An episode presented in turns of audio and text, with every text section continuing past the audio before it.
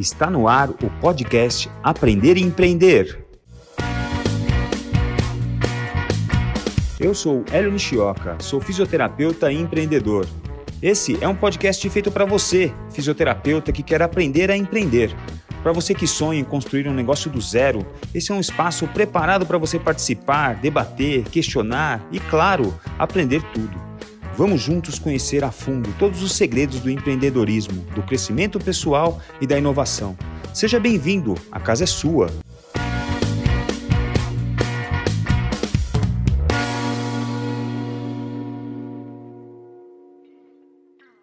Bom dia, boa tarde, boa noite. Hoje temos aqui uma, uma presença ilustre, um grande amigo, um, uma referência na, na fisioterapia, um, um, um colega fisioterapeuta há 30 anos já, então assim, com uma estrada cheia de histórias, cheia de, de, de, de, histórias bacanas, histórias emocionantes para contar para nós.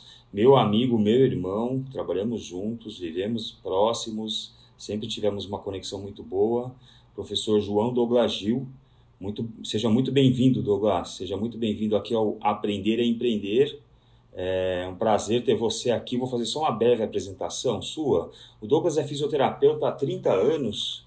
Ele se formou, é, graduou na fisioterapia lá na Unicid, antiga FZL, na época que ele se formou.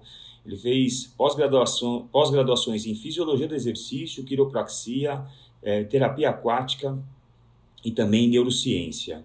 E é o proprietário da linda clínica Douglas Gil. É, seja bem-vindo, Douglas. Eu quero começar o nosso papo com uma frase do Benjamin Franklin. É, viver é enfrentar um problema atrás do outro. O modo como você encara é o que faz a diferença. Então, acho que essa frase aqui, com, olhando para uma. Se a gente olhar para trás assim, né? Uma estrada meio longa, então. É, eu acho que a gente soube lidar com os problemas. Bem-vindo ao nosso podcast. Muito obrigado pelo convite. Para mim é uma honra. Você sabe que a nossa relação de estudo disso, né, de uma história, a gente, a gente pertence um à história do outro, que convivemos bastante tempo juntos e crescemos juntos em vários aspectos. Então, estar aqui, poder contribuir com isso, para mim é um enorme prazer e, e todas as nossas atividades juntos sempre serão prazerosas e divertidas, tenho certeza. Legal. Vamos lá, Douglas, eu quero que você fale um pouco de você. Quem é João Douglas Gil? É difícil falar da gente, né? Ou, ou difícil, eu, não, eu não, nunca pensei muito. Você sabe que outro dia, vou começar até falando nisso, outro dia, uma, há uns anos atrás, dois, três anos, um, um, um colega de, de um fisioterapeuta que trabalhava comigo na clínica, no, no Vita ainda, pediu um almoço comigo e, e veio conversar comigo para pedir orientação. Ele, ele falou de carreira, falou como que você... Eu queria saber como é que você construiu sua carreira, como que você organizou e e chegou nesse ponto, né? o ponto de poder ter evidência em, em cursos, congressos, é, aulas fora do país, televisão, etc. Aquela imagem que muitas vezes não é isso que, que é o mais importante, mas que aparece. E, e, eu nunca tinha respondido essa pergunta e eu travei na hora e, e, comecei a pensar, porque a primeira imagem que veio da, mim, da minha cabeça, da minha história, não foi da fisioterapia. A primeira imagem que veio foi do esporte, né, do judô, desde que eu me conheço por gente. Aprendi a, literalmente a andar em cima do tatame.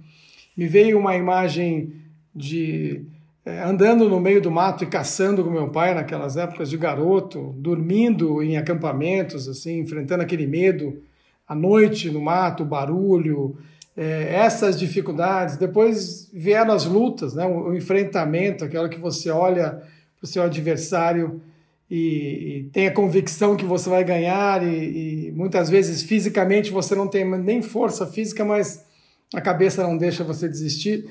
E isso fez muita diferença em todo o meu processo né, profissional. E aí eu não, eu não soube como, como responder e pedi para ele uns dias para eu poder pensar, me organizar e, e voltar a falar como que eu construí uma vida profissional, que eu, na verdade, as coisas foram acontecendo. Então, acho que minha vida, é, particularmente, é uma vida de batalhas, é uma vida de, de, de, muita luta. A gente muitas vezes chega em algum lugar, mas é, as pessoas não entendem o quanto nós, nós já passamos. Né? Eu sei da sua história também, que é incrível. E, e eu acho que, que falar da gente fica muito difícil, porque eu acho que eu sou uma pessoa simples, eu gosto de coisas simples, eu tenho uma paixão pelo, por, pela vida, tenho uma paixão pelas, pelas pessoas, eu gosto de me relacionar, gosto de aprender com as pessoas o tempo todo e não me considero uma pessoa sofisticada ao extremo de, né, de ter um ego assim. Eu acho que eu sou. Enfim, é difícil falar da gente. Eu acho, eu acho você muito sofisticado, Douglas. Eu acho muito sofisticado. E tudo que a gente conversar aqui, a gente é como se a gente estivesse num, num, num, restaurante, como a gente já almoçou algumas vezes junto. Eu acho que esse papo aqui é um papo que, que podia até ser entre nós, mas que vai ser uma coisa que vai ser divulgada porque eu acho que vale a pena. Mas assim, você é muito sofisticado. E, e, tem pequenas, pequenos gestos que você faz no dia a dia, que são pequenos gestos que fazem a diferença em estar perto e eu vou te contar algumas coisas, eu nunca te contei isso. E, e isso não tinha, isso não estava no roteiro, isso não estava na pauta, mas eu lembro que uma vez nós, eu fui até o que nós nos encontramos no Morumbi, nós fomos almoçar naquela região lá. E você que me levou no restaurante, porque você conhecia mais, porque eu, eu não conhecia muito a região do Morumbi, então não sabia onde almoçar. Nós fomos almoçar juntos e o Douglas, agora eu estou falando com a audiência, o Douglas é um cara que abre porta para a gente, abre porta no sentido de pegar na maçaneta mesmo, abrir a porta para você entrar, ele abre a porta do carro para você entrar, não importa se é homem, se é mulher, não importa se é mais velho ou mais novo. E nós fomos comer num restaurante que tinha um buffet para a gente se servir. E eu lembro que você estava na minha frente, você pegou o prato e deu o prato na minha mão. Depois você pegou o prato para você. Então, esses pequenos detalhes, você vê, isso está guardado em algum lugar aqui dessa cabeça e apareceu agora. Então, isso eu, eu acho que é o alto nível de sofisticação que você tem. É na simplicidade mesmo. E quem falou que simplicidade não anda com sofisticação, né?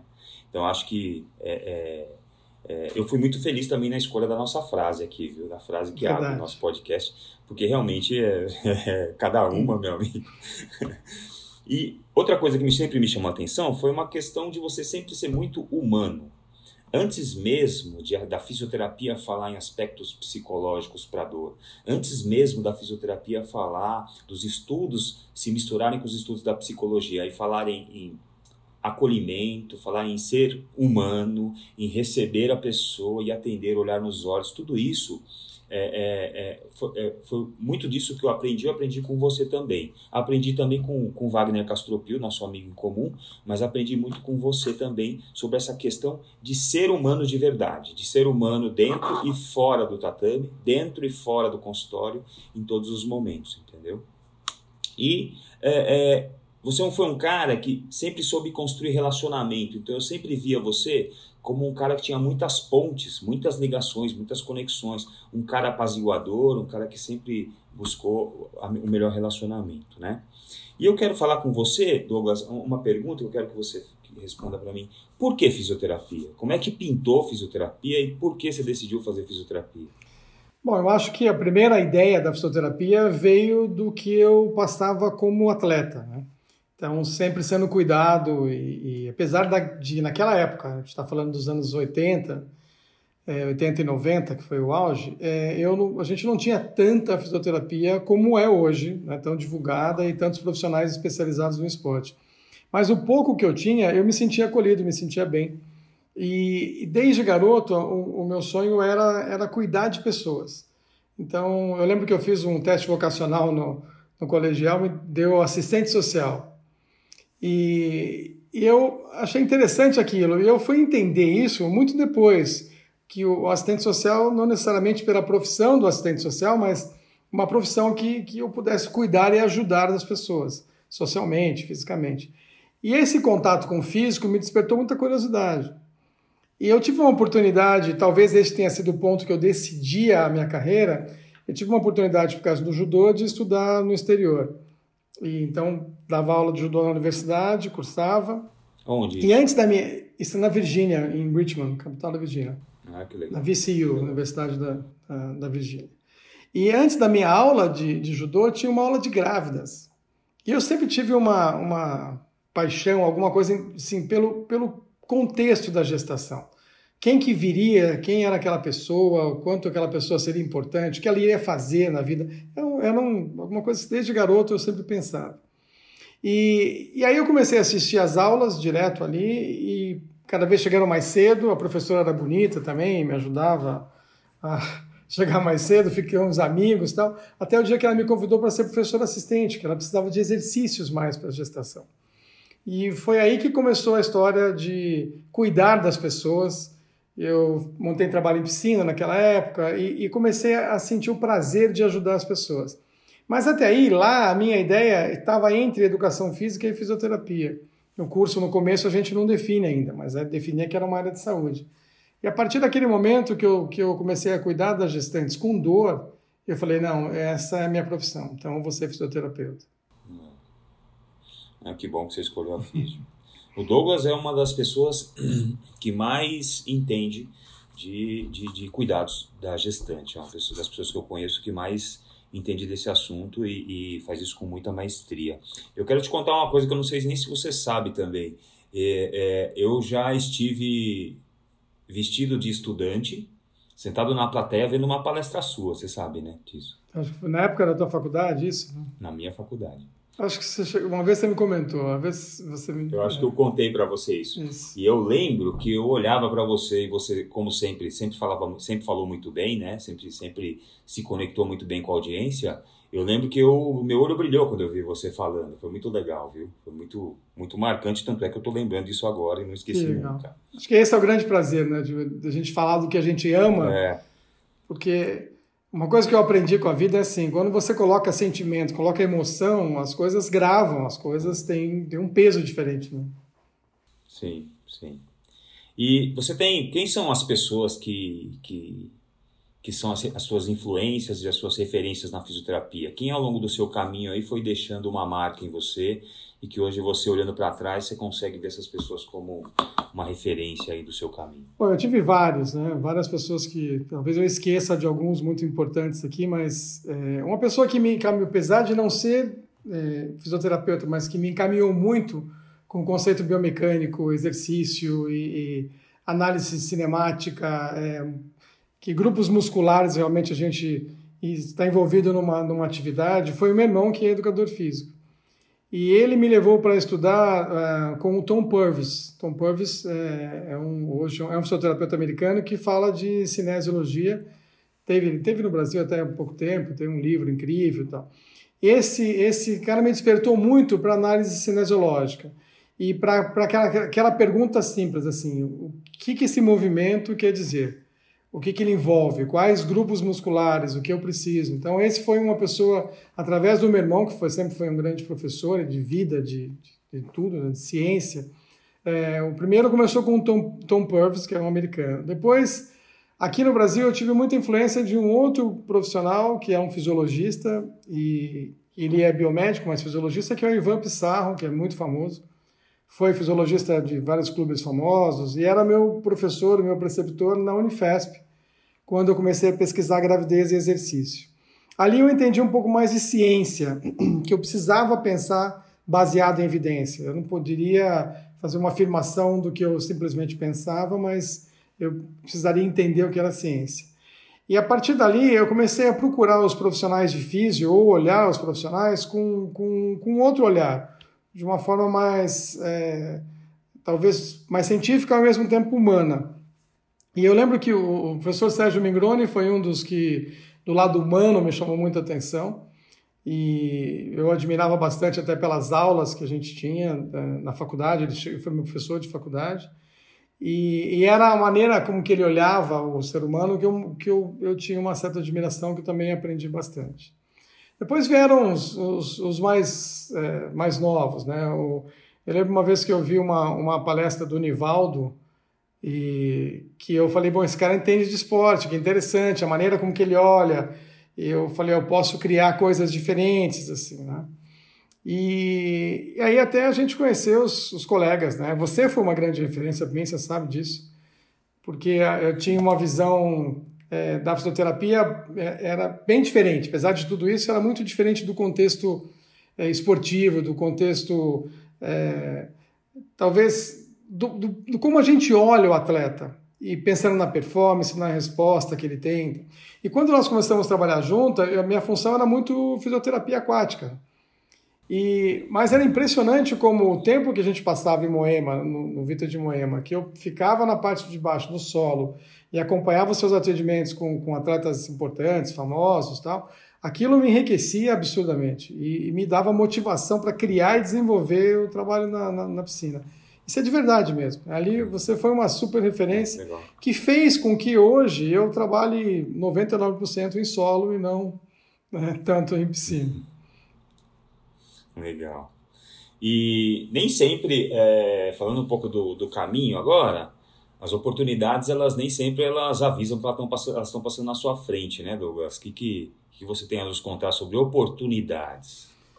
Então, eu, eu acho, hoje, estudando neurociência, tem uma coisa muito interessante que é quando a gente entende sistema reticular. Né? Onde você coloca o foco, qual é a sua atenção, e, por exemplo, falando em pandemia do momento, as pessoas que estão simplesmente voltadas para aquilo, é aquilo que, elas, que, elas, que o cérebro vai dar atenção. E uma das coisas que eu aprendi com a minha mãe, que é uma pessoa incrível, era assim, dar atenção para as pessoas. Tem que ser gentil. Eu cuidei da sua é mãe. É verdade. Eu cuidei é da sua mãe. Eu lembro dela. Muita gratidão por isso. E deve estar lá em cima, dando risada no momento. Mas é, é, ela sempre falava uma coisa interessante. Ela falava assim: cuida das pessoas como se fossem é, pessoas da sua família.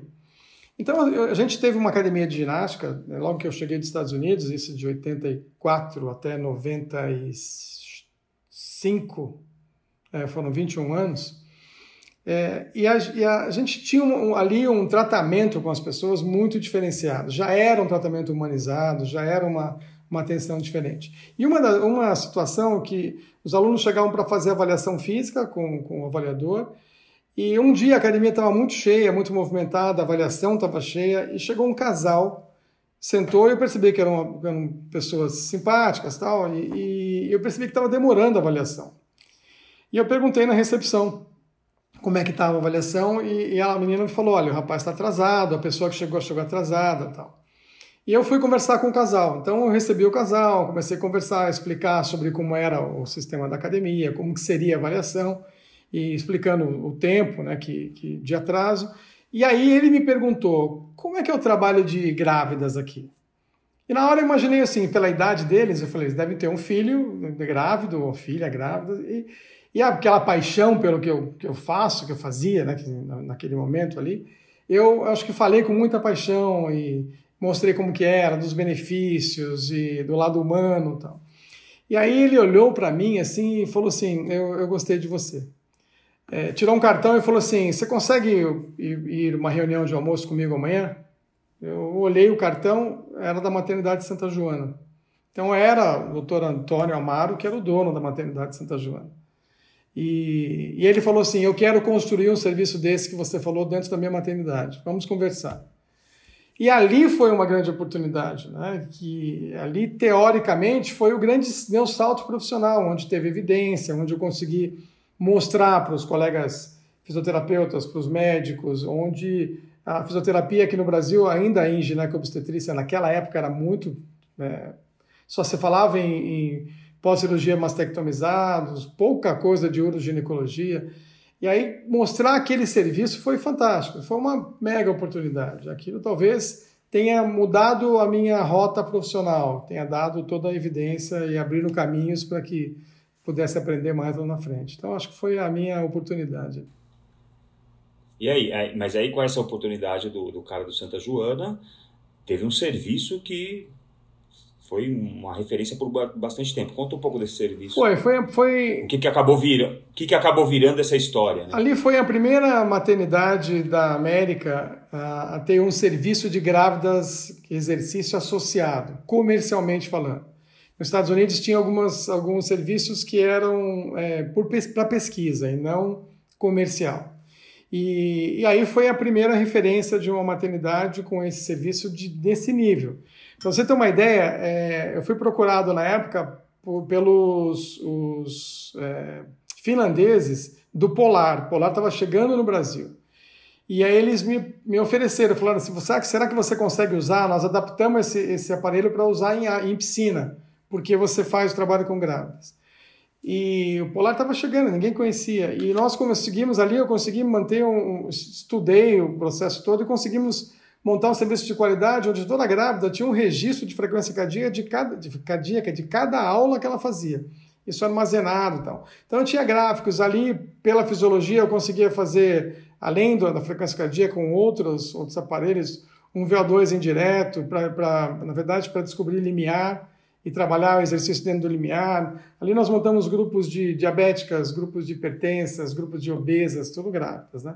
É, grupos de pós-parto e até um grupo que a gente chamava de grupo especial, que eram as pessoas que tinham, independente dessas situações, tinham uma alteração emocional muito importante em relação ao processo todo da gravidez. E, e isso ah, acabou, como o Santa Joana tinha uma mídia muito boa, acabou indo, e isso foi uma grande novidade, eles usaram muito para vender, né, para divulgar o, o, serviço que era de excelência, não só da, da hidro, mas da, da maternidade, e aí foi para Jornal Nacional, foi para Fantástico, e, acabou tendo um, um, volume de, de comunicação e de divulgação muito grande. Né? E, e aí a gente ali formou muitos profissionais de fisioterapia, muitos educadores físicos, e, que hoje até muitos continuam o programa de grávidas. Que tá legal. legal. Que legal. O serviço existe até hoje? Não, eles interromperam o serviço, se eu não me engano, em 2006 Começamos, nós começamos em 94, eu acho que foi até 2006, onde a parte financeira falou mais alto. Eles destruíram a estrutura que foi construída, um prédio, uma piscina, estrutura de salas tal, só para gestantes. E eles demoliram e construíram um prédio de maternidade, mais um prédio de maternidade. Então, financeiramente, era muito mais sim, rentável. Sim, sim. Sim, e uma coisa que sempre me passa pela cabeça quando eu lembro do seu nome é essa sua maneira... É é, global de, de ver o paciente, não só como uma alteração mecânica, mas como um paciente, como uma pessoa, uma pessoa que tem emoções, sensações, tem todo o seu contexto. Então você sempre foi um cara que é, é, é, igual o cara que sempre usou barba, mas agora tá na moda, né? Porque tá na moda usar barba. então, assim, é, é, você sempre foi um cara biopsicossocial, né? Um cara que levou em consideração todos os aspectos e cenários do, paci do, do paciente. E você sempre é, é, viu o ser humano dessa maneira, sempre teve essa maneira carinhosa de atender. E o que, que você acha? Como é que você Quais são as histórias que você tem a respeito dessa sua forma de abordar o paciente de maneira é, completa, de maneira mais é, é, holística? É, o, o, eu acho que essa história ainda volta para aquela história da minha mãe, de a gente se colocar sempre no lugar das pessoas. E Sim. foi uma coisa que eu sempre procurei praticar em, em todos os sentidos. Eu lembro na, na, própria academia de ginástica, meu irmão dava aula com 200 pessoas, tal. E aí ele falou um dia para mim que ele sabia todas quem eram as pessoas que estavam lá. E aquilo me chamou muita atenção. Então eu venho de um aprendizado assim, é, quem que você está atendendo, quem são as pessoas, qual o cuidado. Mas tem várias histórias, mas é, uma em particular, já que está falando de a gente está falando de grávidas, né? Uma em particular me tocou muito e, e aí eu fui entender porque a gente às vezes você age pensando em biopsicossocial, você busca a resposta da, da, da dor, do quadro clínico do paciente, mas a gente não entende o impacto que, que profissionalmente o nosso sentimento, a nossa atitude, a nossa terapia pode fazer numa pessoa. É, a gente sempre imagina a melhora de um quadro, melhora da dor, mudança de um hábito, mas para você ter uma ideia do quanto isso pode ser profundo, eu atendi uma grávida uma vez, fiz, eu desenvolvi uma técnica de reabilitação aquática, chamo de jornada de desbloqueio geral, que a ideia é de desbloquear tensões, tanto físicas como emocionais, preparar essa mulher para uma sensação de maternidade, que ela é capaz de gerar, parir, cuidar e, e ser mãe, enfim. E é uma técnica de muita mobilização articular, liberação miofascial, que eu uso hoje isso até para os pacientes que não são grávidos. Aliás, ela é mais usada para quem não é gestante do que é gestante hoje. E nessa sessão, ela dura por volta de 50, 60 minutos, é, a pessoa vai relaxando, relaxando, então música, água aquecida, e ela vai relaxando até a hora que ela, ela apaga, ela dorme, né? chega num relaxamento profundo. E, e, já vi sensações, já tinha visto sensações da pessoa lalar, a pessoa pôr a mão no dedo, na boca no dedo, chupar o dedo, como uma criança tal. Mas essa foi uma que me chamou muita atenção. É, terminando a sessão, é, a, a gestante falou assim: Nossa, eu viajei, eu fui na minha infância. Eu voltei, vi minha mãe cozinhando, foi muito legal e isso é impressionante como me emocionou, porque é, eu, eu entendi que eu vou ser mãe também, que eu vou fazer a mesma coisa com meu filho, valorizei o cuidado da minha mãe e tal. Aquilo foi muito legal, fiquei emocionado e tal. Né? Mas na sessão seguinte, chegou a mãe dela junto. Eu olhei para a mãe dela, eu falei assim, tudo bem, prazer, eu já assisti uma palestra sua. Ela falou, é mesmo, eu, eu vim aqui justamente para conversar com você. Eu falei, é mesmo? Ela falou, é, eu sou mãe dela. Eu falei, nossa, né, prazer. Essa mulher é uma psicanalista super famosa. E na época eu, eu procurava algumas, alguns conceitos né, para entender melhor o ser humano e, e, tive muita orientação da Eliane Bill, que foi uma outra pessoa que foi grande referência para mim na fisioterapia, que foi, uma das, foi a primeira que eu vi fazendo fisioterapia em psicossomática. Ela ouvia o paciente, é, as queixas, etc, etc, pessoais, depois ela via o físico e tratava o físico para fazer a conexão com o emocional. E, e eu fui buscar isso. E, e essa mulher foi, era uma grande referência. E aí ela falou para mim, é, falou, olha, o que você fez com a minha filha, eu, eu não podia mandar perguntar, eu precisava olhar para você e entender o que, que você, como que você conseguiu isso. Ela falou, vou te explicar por que, que eu estou assim. Porque é, eu fazia residência médica, é, na, fiz o HC, né, fez USP, e na residência, ela, eles moravam, ela tinha casado e morava num apartamento bem pequenininho, perto da USP, para poder ir para casa, dar de mamar para nenê e voltar para a faculdade. E tinha uma pessoa que cuidava da nenê e tal. E só que ela, quando ela ia para casa, que ela queria cozinhar para ela, para o marido e fazer as sopinhas da nenê, é ela que queria fazer. E ela era um apartamento pequeno, eles penduravam. Ela falou que tinha um lugar que eles penduravam as panelas na parede. E, e, aí a menina chegou em casa, essa grávida chegou em casa contando para a mãe, mãe, lembrei de você cozinhando, eu lembrei das panelas. E a mãe falou, como assim você lembrou das panelas? Falei, é, como que era? Que não, as panelas na parede, e você, eu lembro de você brincando e tal. Ela falou assim, não, como é que você fez isso? Ela falou, por quê? Falou, porque nós mudamos esse apartamento, você tinha nove meses de idade. Então você trouxe memórias de antes de nove meses. Quem que fez isso? E aí ela veio perguntar como é que eu fiz isso, como que era a terapia, e, e, e até para poder indicar pessoas e trabalhar com, com, com pacientes dela. E foi isso eu percebi assim como o impacto né, de um simples toque, de um ambiente, é, da, principalmente do posicionamento terapêutico da gente, né, a atenção que você dá pode causar dentro de uma, de uma história de vida. É, muito, muito, muito legal, né? Então, é, é deixar de, deixar de ter essa imagem de que o nosso impacto é no tecido, de que o nosso impacto é só é, é objetivo, né? tem, um, tem um impacto subjetivo também, tem um contexto, né? Muito, muito legal isso, muito legal mesmo. É, mas é sempre foi isso sempre que eu, que eu vi você fazer, sempre essa coisa mais é, profunda, sempre uma, uma forma de cumprimentar as pessoas de uma maneira diferente, né? Então, sempre sempre mais mais humano, assim. É, como é que você foi parar no Vita? Como é que, como é que surgiu? É, em que ano foi? Eu, porque eu, eu, não me lembro exatamente do ano, porque eu já estava, né? Estava lá desde o primeiro dia e depois você chegou. Eu não lembro exatamente o ano porque o tempo passa e a gente não, não, não sabe em que ponto. Em que ano você chegou no Vita? Eu acho que foi 2001.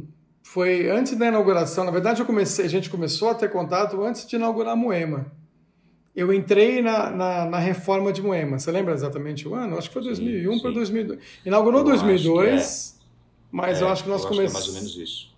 Tanto que nós tivemos uma atividade juntos lá e ainda na Capote Valente, com a equipe toda. Lembra disso? Sim, sim. E, e, então, foi, e esse foi 2001. Moema foi a primeira piscina, piscina do Vita, né? Então, é, é, o, o ir para o Vita foi interessante, que foi uma outra, uma outra oportunidade. Né?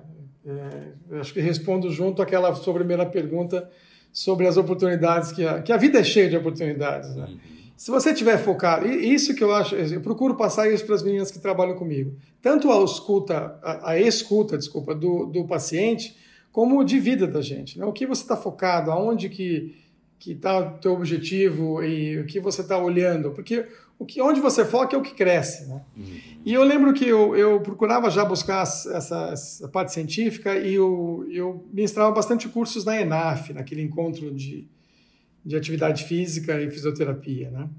E, e o Paulino, que, era o, que é o, o dono da ENAF, me pediu para montar um simpósio de medicina esportiva. E eu lembro que ele falou que falou, a única pessoa que eu quero que esteja no simpósio, o resto você pode trazer qualquer pessoa, era o Osmar de Oliveira. Aí foi muito engraçado, né? Osmar de Oliveira chegando no palco, sentando com os livros dele ali, nenhum slide, ele só bateu o papo, as pessoas amavam as histórias, aí que eu entendi que contar história é importante. E foi a melhor palestra, teoricamente, do Congresso. Mas lá eu chamei o Lasmar, eu chamei o Castropio, o Castropio era colega de seleção brasileira de judô, né? Era amigo, e, e aliás era, era o meu ortopedista.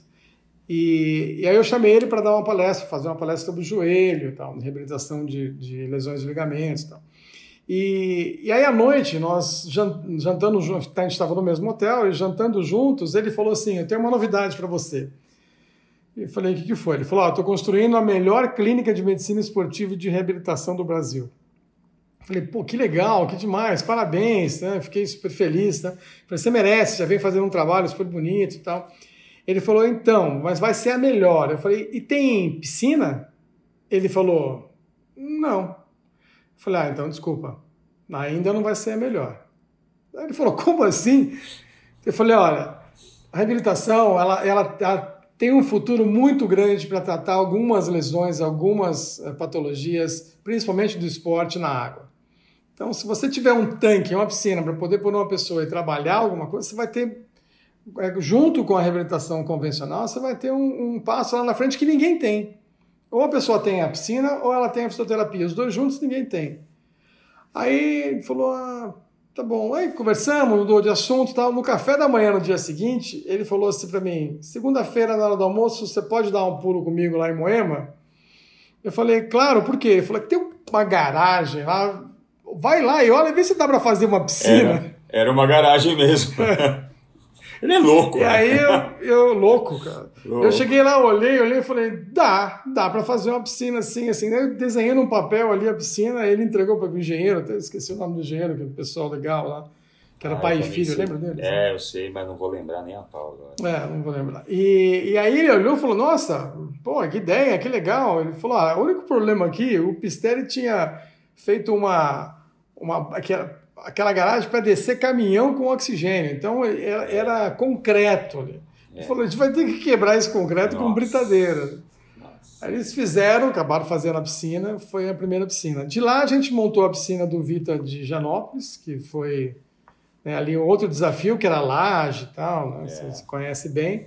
Laje e prédio. depois na piscina. É, e depois na piscina do estádio, que é outro desafio, né? Arquibancada. E, hum. putz, foi e, e, e, assim, apesar de, de, ainda eu achar que a piscina nessas situações são pouco exploradas, ainda não existe uma mentalidade para isso, até pela falta de, de artigos científicos, né? e hoje a gente vem é, tentando fomentar esse, essa área cada vez mais, mas a piscina né, acabou trazendo um status, alguma uma coisa grande para o Vita.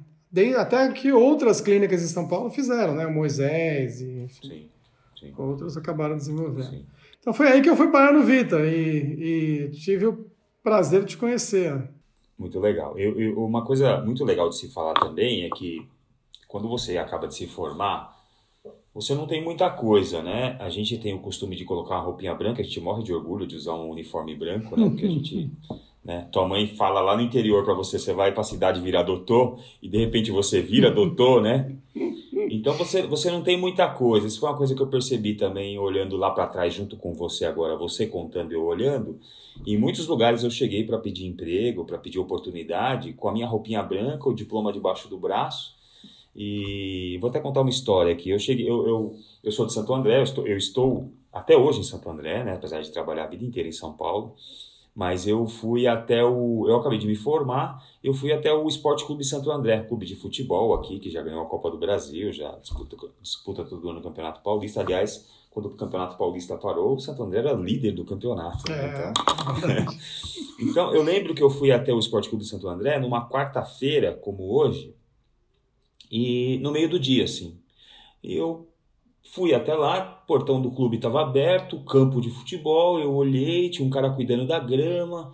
Eu falei, cara, encostei nele, todo de branco, bonitinho, arrumadinho. Eu falei, como é que eu faço para trabalhar aqui? Ele falou, ó, trabalhar aqui?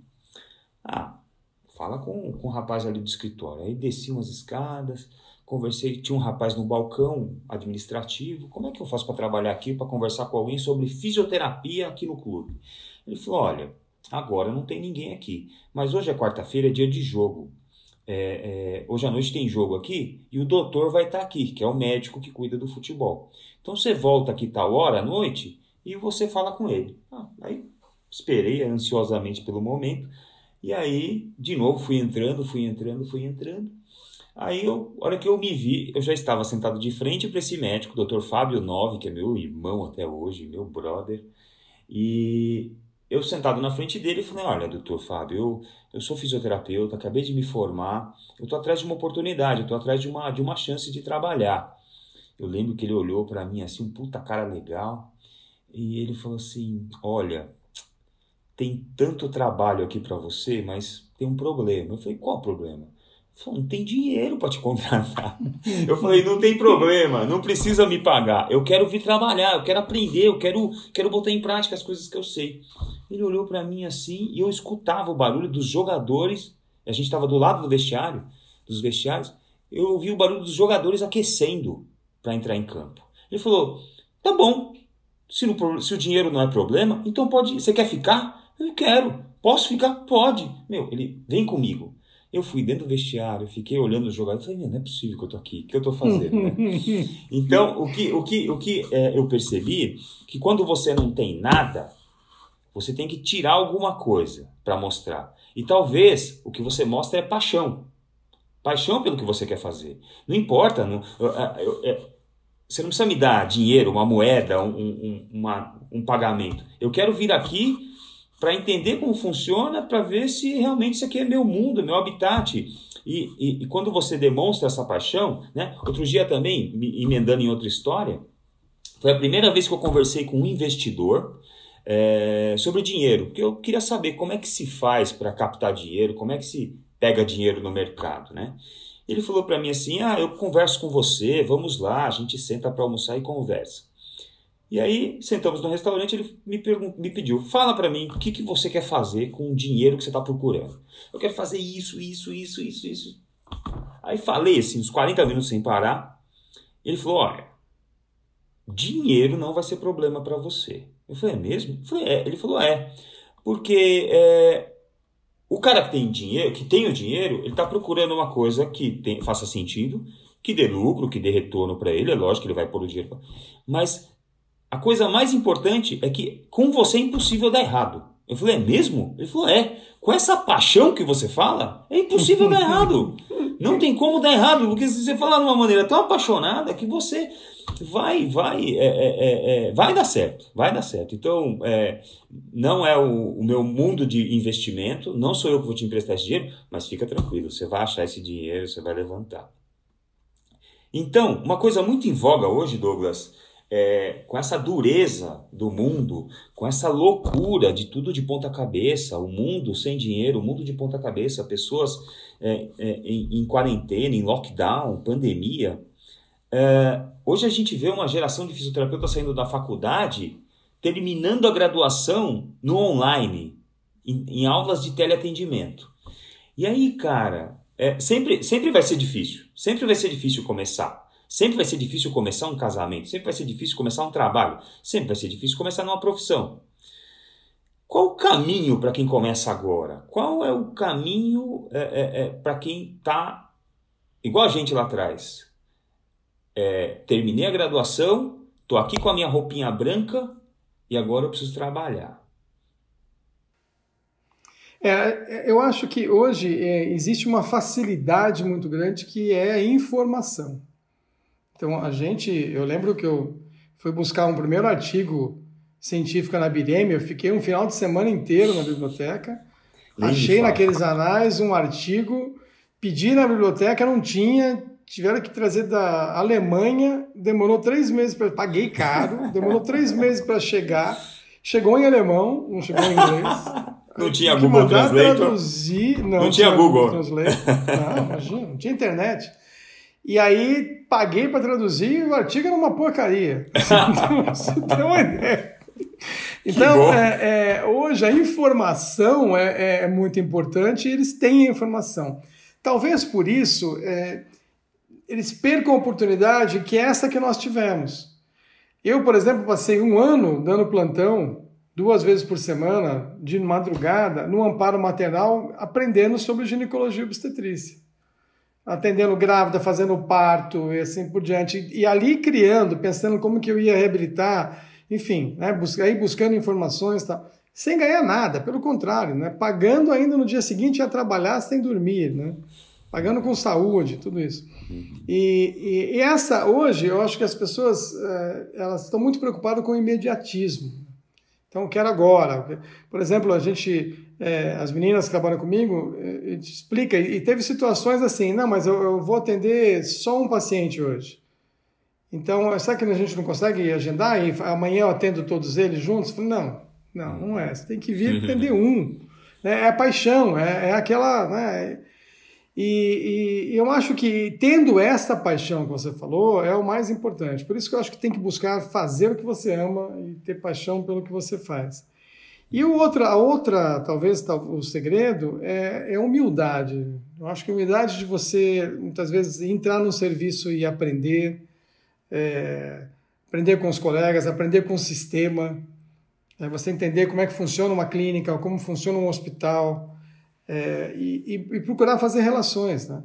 Eu, eu, tive uma sorte de um amigo do meu irmão, que hoje é um grande dentista.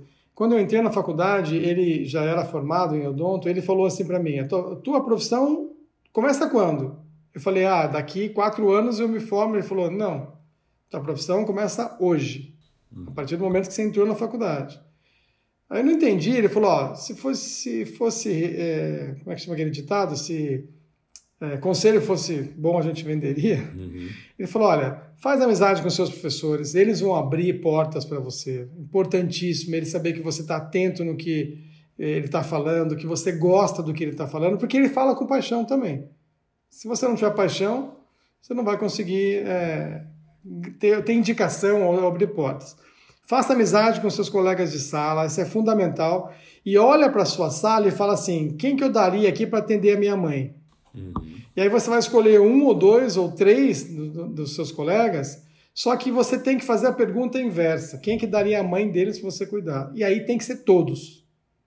Eu falei, caramba, olha a responsabilidade. Uhum. E a última dica que ele falou, falou assim, ah, não precisa ir com roupa de marca, não precisa, mas faz sempre limpo, é, apresentável, que é a sua apresentação é seu cartão de visita hoje. Uhum. E aquilo entrou na minha cabeça. E, e, e, foram os professores que, na verdade, me ajudaram muito, que indicam pessoas, que é, abrem portas, que, que a, trazem outras pontes, outras amizades, apresentam pessoas. E eu acho que esse ponto é, da humildade e, e desse relacionamento faz toda a diferença. E aí o resto eu acho que é consequência. Né? A partir do momento que eu estou num lugar, é, é outra coisa que, que talvez eu acho que falta para a garotada, se eu estou aqui hoje, que eu estou aqui com você, está tudo desligado, não tenho mais nada em volta de mim, é você, estou aqui com você. Então é essa atenção que eu, que eu tenho que, que dar, é o meu momento, é o meu presente, viver esse presente. Então, se eu estou numa clínica ou num, num serviço qualquer, eu, eu preciso estar presente ali. E ali, seja o faxineiro ou o fisioterapeuta, sendo um dos dois, eu tenho que fazer o meu, meu melhor serviço, fazer o melhor que eu posso. E aí que as oportunidades vão aparecendo. Aí acontece o que a gente comentou aqui.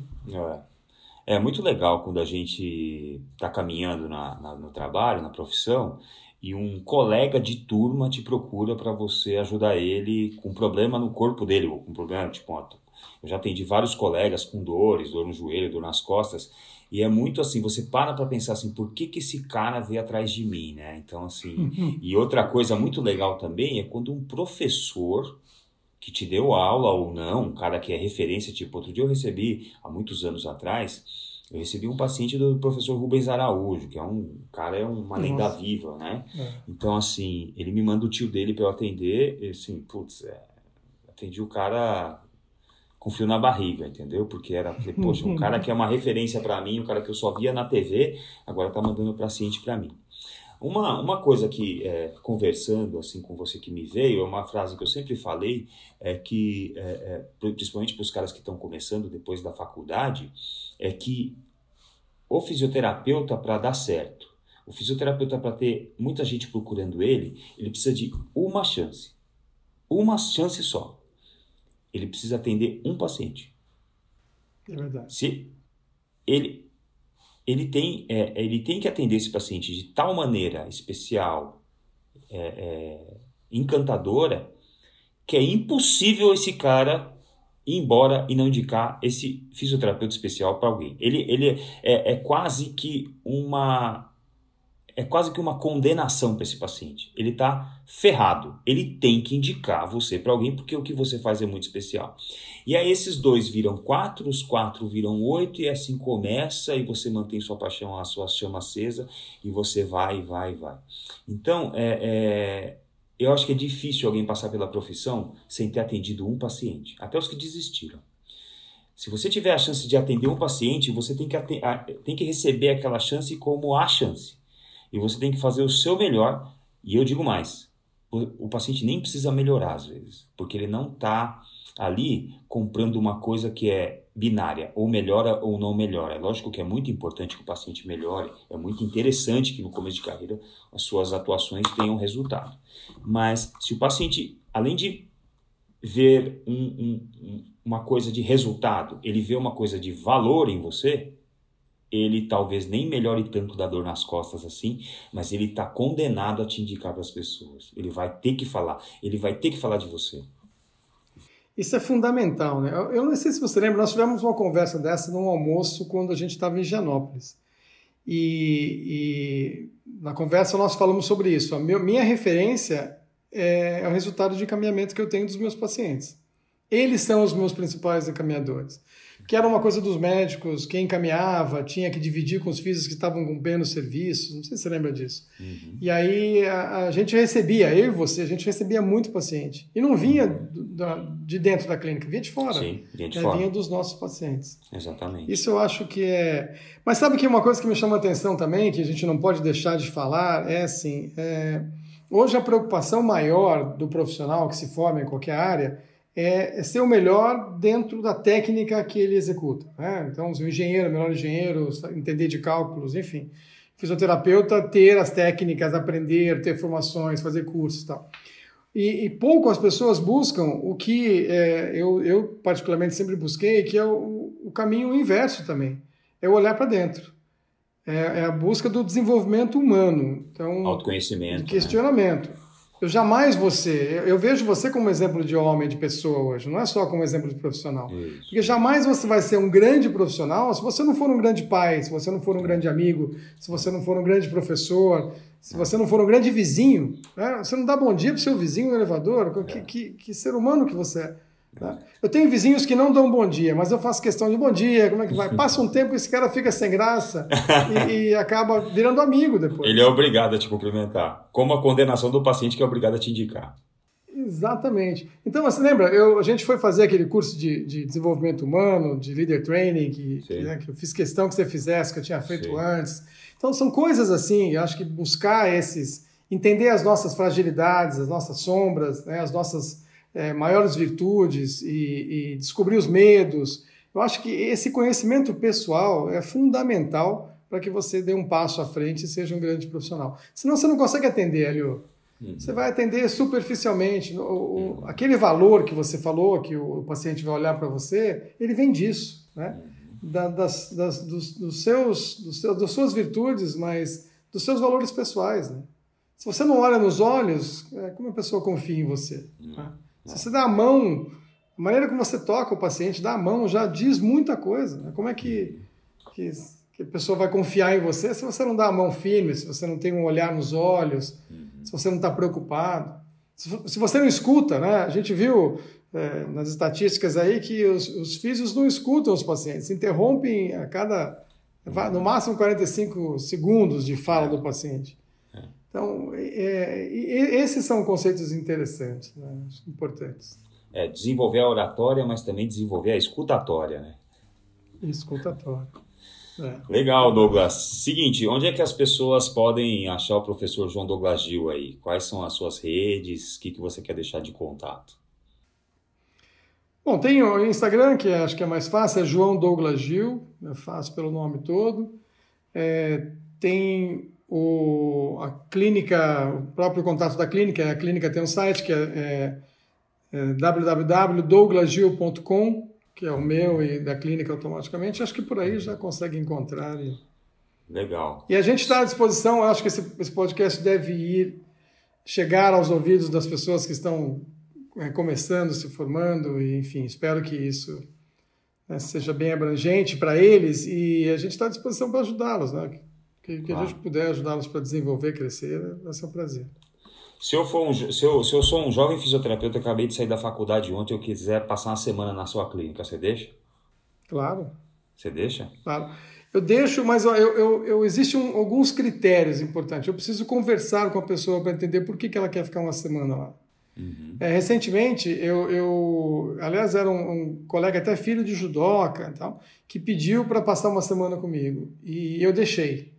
Só que a pessoa chegou, ele chegou na clínica de bermuda né, e camiseta né, e, e, tênis. Então, assim, a gente tem um padrão, a clínica tem um padrão, atende um, um, um paciente de um padrão social elevado, né? Assim.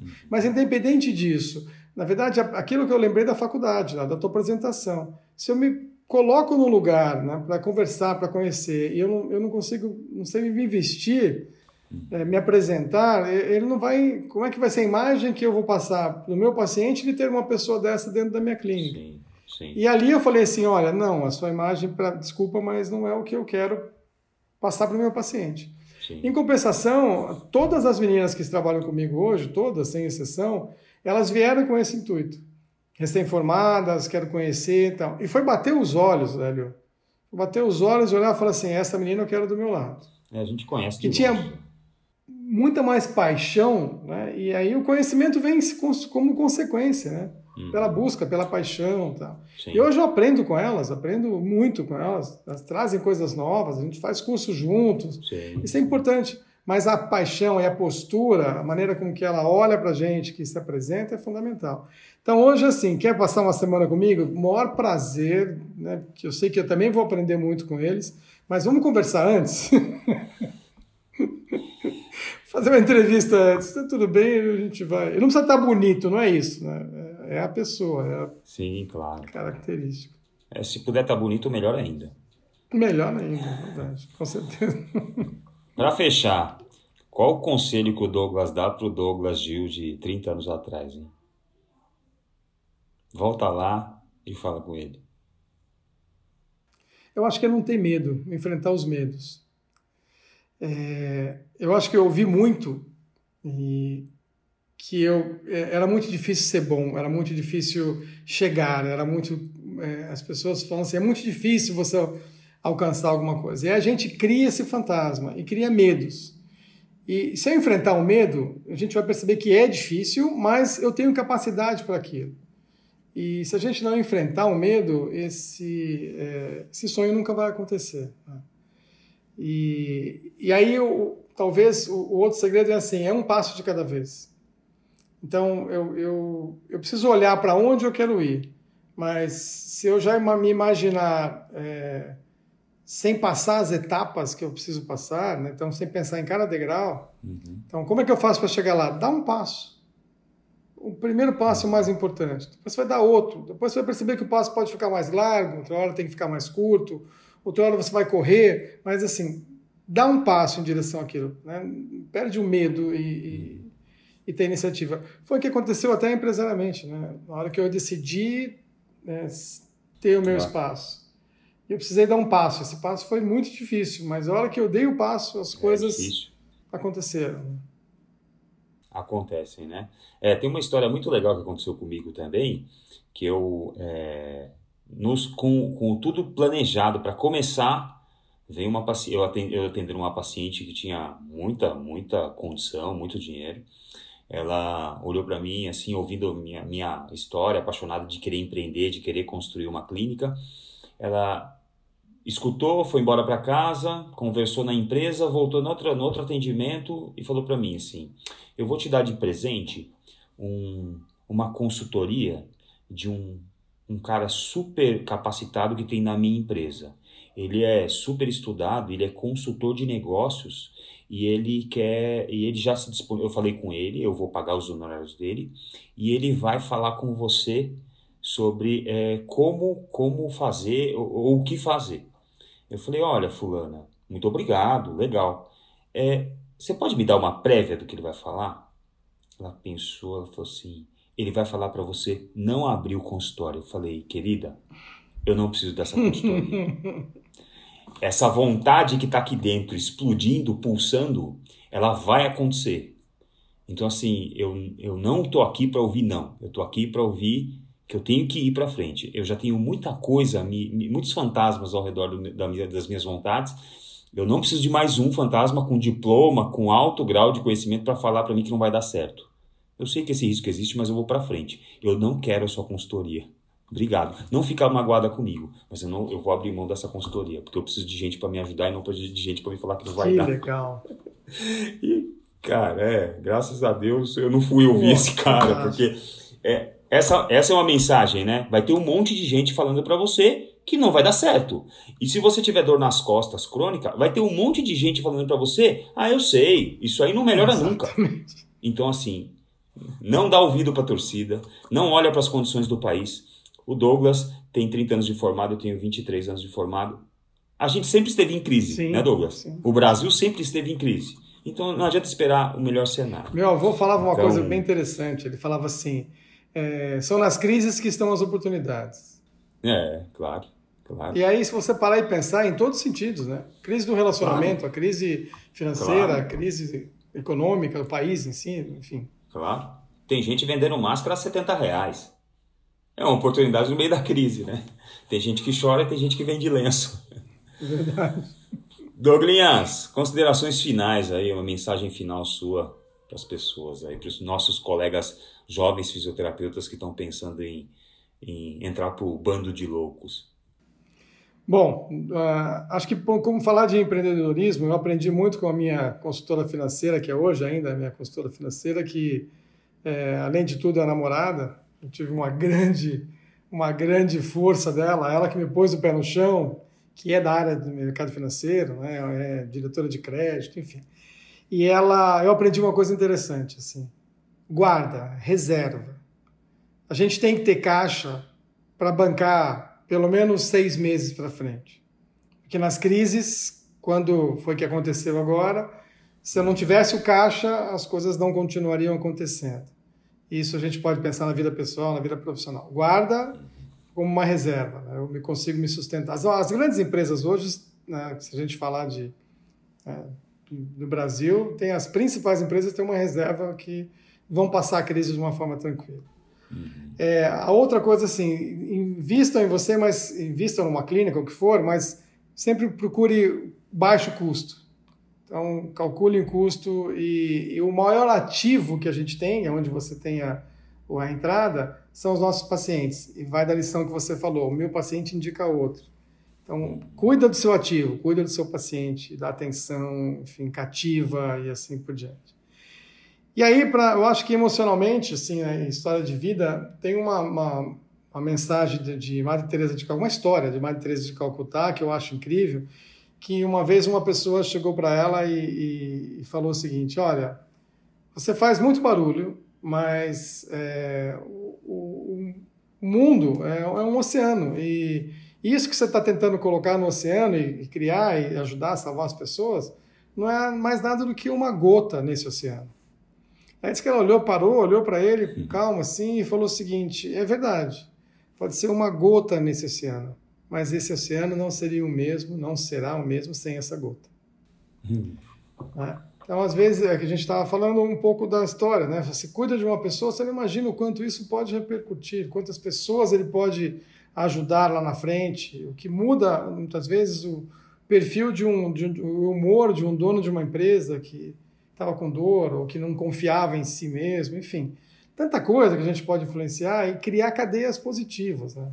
uhum. as suas iniciativas, né? Esse, esse, próprio podcast, as iniciativas do, do Instituto, né, que eu acho incrível. Isso, o que está reverberando é impressionante. Eu fico muito feliz de ver as, as informações, os resultados de tudo que, que você constrói, porque são, são essas pílulazinhas que de amor, de paixão, de, de carinho que vão né, trazer resultados importantes lá na frente.